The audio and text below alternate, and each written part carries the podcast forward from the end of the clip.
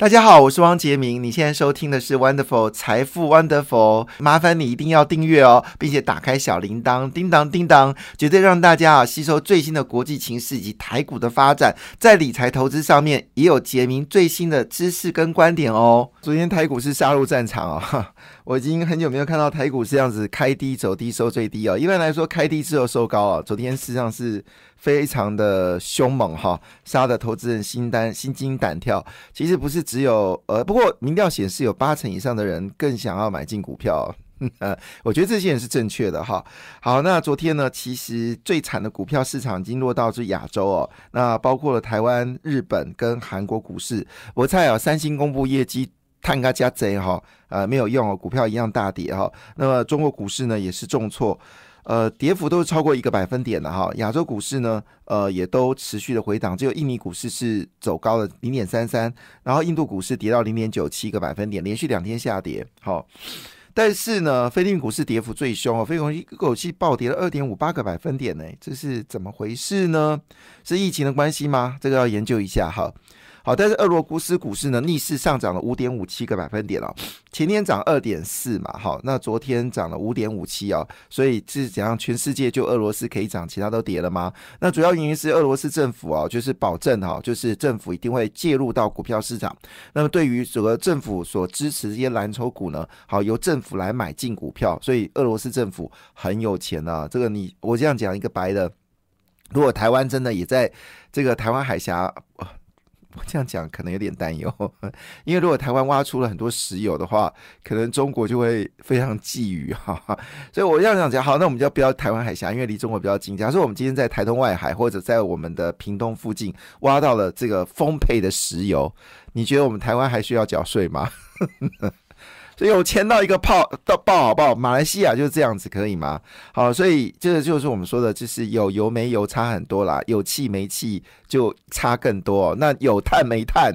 那更差很多。那俄罗斯什么不多，就是天然气、石油、煤炭最多。所以这个情况下，俄罗斯真的很有钱。所以俄罗斯政府呢就说一句话，反正是卢布交易嘛，哈。所以呢，只要是这个好的公司呢下跌哦，政府一定帮你买进哦。这招奏效，所以连续俄罗斯的股票呢涨了六个百分点哦，这是相当厉害的一一点哈。所以我觉得普丁的普丁有旁边有高手啊。其实俄罗斯央行的那位女性的行长。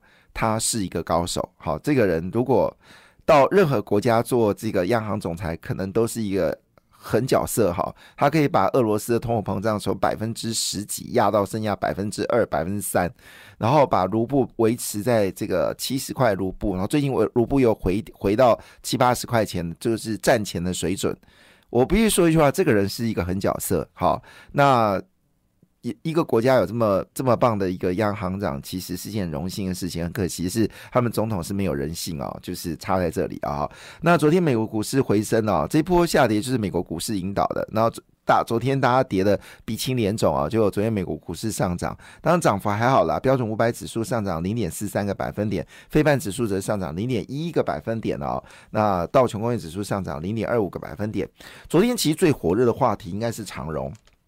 好，那长荣因为长荣国际变天了，所以呢，而长荣国际呢又拥有了长荣集团大部分的公司的股票，所以它有它只要更换公股的呃，只要更换他们他们的这个呃，就是法人股东哦，基本上可能长荣很多的旗下子公司呢就变天了，从哥哥手上呢就变成是弟弟大联盟嘛哈，因为主要是两个弟弟联手，还有那个二二老婆联手啊，所以长一个人。陈陈国华一个人难敌四手，真的是难敌四手。所以换个角度来说，呃，这个状况是不妙了哈。所以呢，这个张国华就说一句话说：“如果你们继续这样做的话，要不要这样子好了？把我手上股票都卖给你们，我从此就不退出江湖。”诶，其实卖现在卖你损失很大，我不太认为你要做这个动作，除非你认为将来的长荣没有机会，所以趁现在股价贵的时候卖掉。要不然你看看。当时这个国泰世华分家，我我觉得他弟弟卖的价格算卖的不错，好像卖了六十块钱嘛，五六十块钱一股。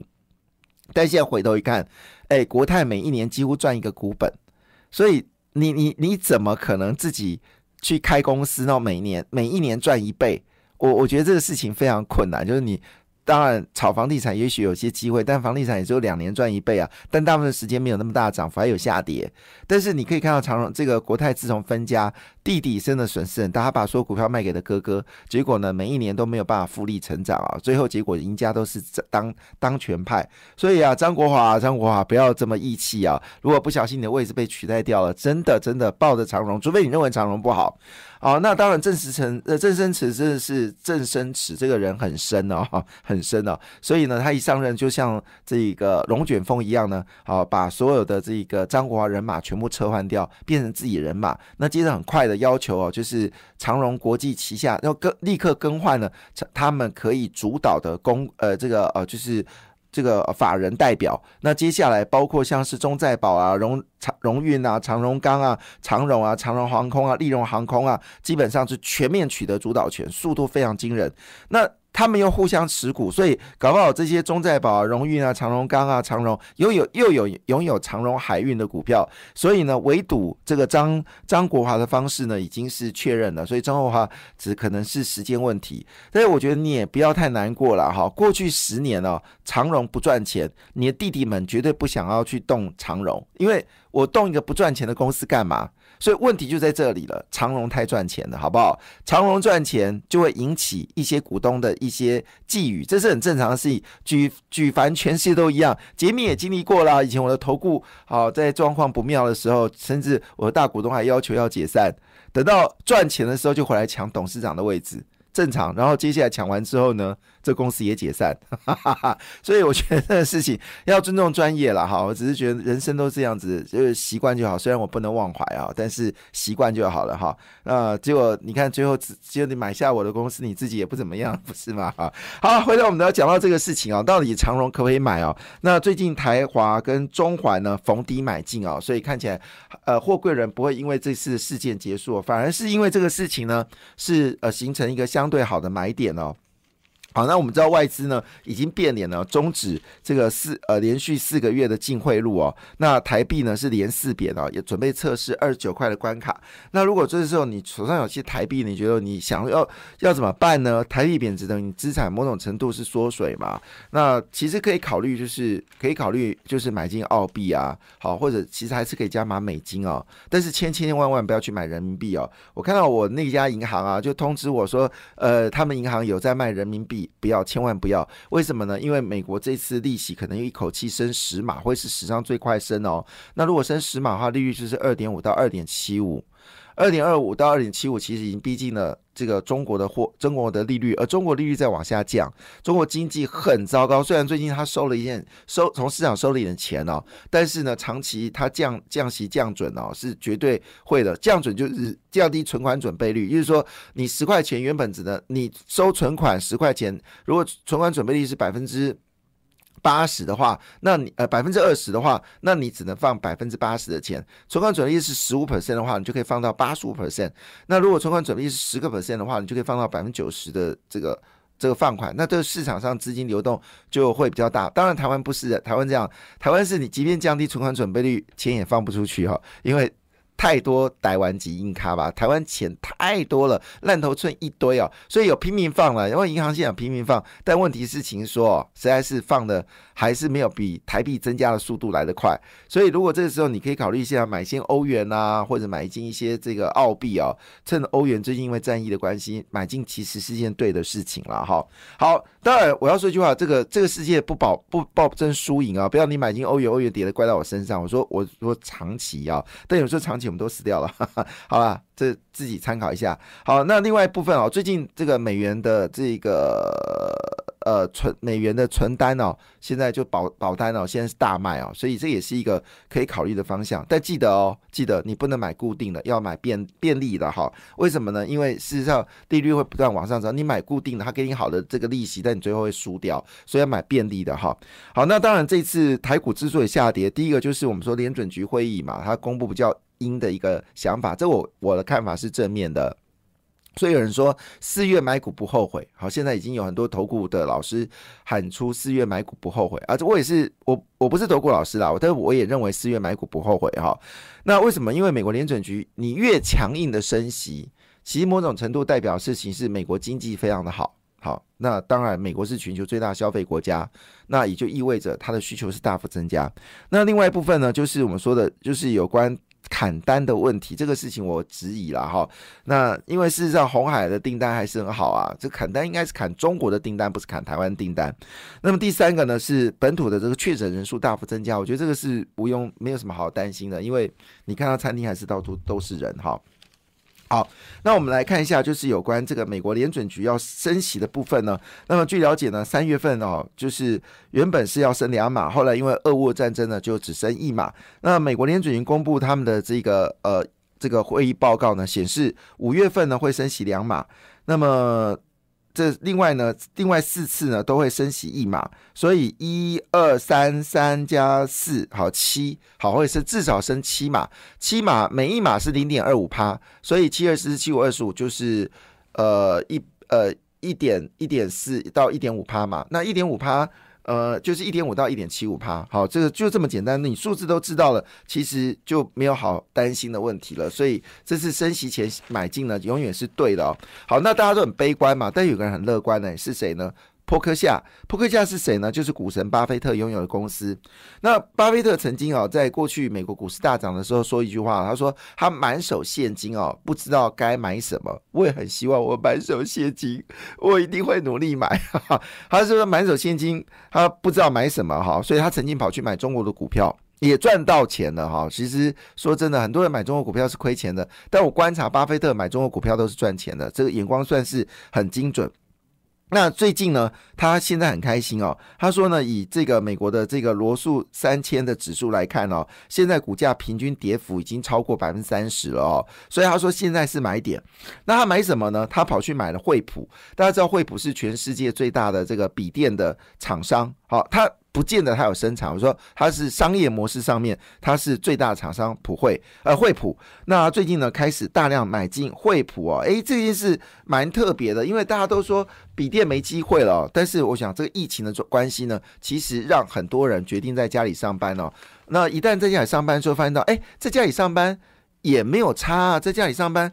呃，跟在公司上班有差吗？好，这件事情当然会让大家觉得，嗯，好像已经慢慢觉得，如果没必要在家里上班，也不是件坏事哦。所以呢，包括几个跟呃笔电有关的，或者跟工业电脑有关的公司呢，其实都交出不错成绩单哦。其中群电，我们知道群电是笔电里面的关键零组件哦，他就解释一下，我们刚才说有砍单的问题，可是。群店说没有啊，他说第一季是淡季啊，但是淡季旺到一个爆哦。那么三月份营收呢，创下历史的新高之外呢，月增率高达了二十八点八个百分点哦，比去年同期呢增加九点三个百分点。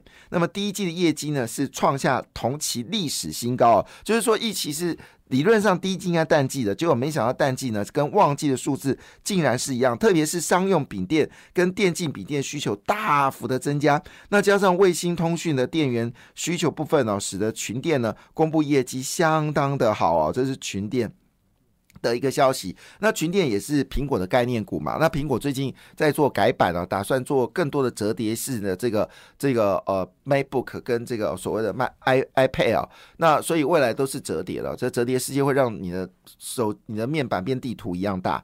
那另外一部分就是强固型工业电脑神机哦，也公布业绩了。这个业绩呢，基本上算是非常好，它较去年同期呃成长了，累计前三个月呢成长了四点三三个百分点哦，也继续站稳了二零零七年来业绩的一个高档哦。那展望二零二零年，神机就说一句话说，他们呃今年还会增加航太扣件。还有其他一些特殊的产品哦，那也对电子零组件的部分呢，也开始有在增加，所以神机公布业绩呢，啊是近十六年的新高哦。另外就是 IT 服务厂商微软哦，伟是那个就是。一四九四九五三，它公布业绩也相当恐怖哦，月增率是十三点七五，年增率呢则高达三十七点一五个百分点哦。那么第一季的营运呢再创历史新高，连四季财报破纪录哦。那微软呢是软体公司，是微影的，呃是这个伟创的子公司哦。另外就是宏基了，我知道宏基这波股市算是蛮强的哦。那宏基呢，它的旗下很多小金鸡呢都开始陆续上市上柜哦。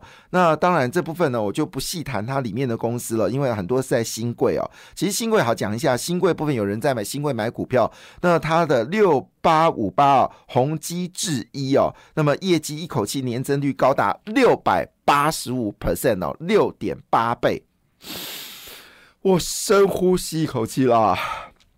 另外，建机呢也受到美国电动窗的需求哦，那么业绩呢是成长的，年增率是高达了四十九点七个百分点。有些朋友他在建机的网络的我们我们的听友，那当然我们的时间点公布完之后，建机股票有上涨，但可能晚一点买，不小心有套牢。但看起来建机从它财报来说的话，确实它在美国的电动窗的业绩是越来越好。而拜登要发展电动车哦，我们几乎可以确认啊，这种电动窗的需求只会越来越多，而且是。爆爆发性的成长绝对会这样，只有台湾不动作啦。其实全世界电动窗的动作是非常积极。我说这对于电动车的部分哦，好，另外呢，当然还有一个子公司叫展机国际哦，那么业绩呢也增加，月增率就高达三十九个百分点。好，那当然宏基昨天旗下有公司啊叫安基，股票昨天几乎涨停板哦。那安基是做什么呢？安基是做这个资安的哈。那这个公司我们之前其实就已经有报道，这家公司是值得去长期持有的哈。那三月营收呢再创十七年新高，首季呃收益营收呢也是登上历史次高，股价已经连续两根涨停板了，看起来还没有结束哦。那当然，昨天的股票还是维持啦，就是你最近没有买这些所谓的防疫概念股，你就错了哈。那昨天呢，包括瑞基、A B C K Y、亚诺法还有行博，昨天股价呢基本上都是接近涨停板，或是持续涨停板了。那我估计了哈，那我们当然就说这个疫情可能会从现在的。呃，一百人、两百人、三百人、五百人会更多哈，所以这个需求的这个呃简易的商品呢，一定会增加。那提供大家做参考了哈，那就加油了。感谢你的收听，也祝福你投资顺利，荷包一定要给它满满哦。请订阅杰明的 Podcast 跟 YouTube 频道财富 Wonderful，感谢谢谢 Lola。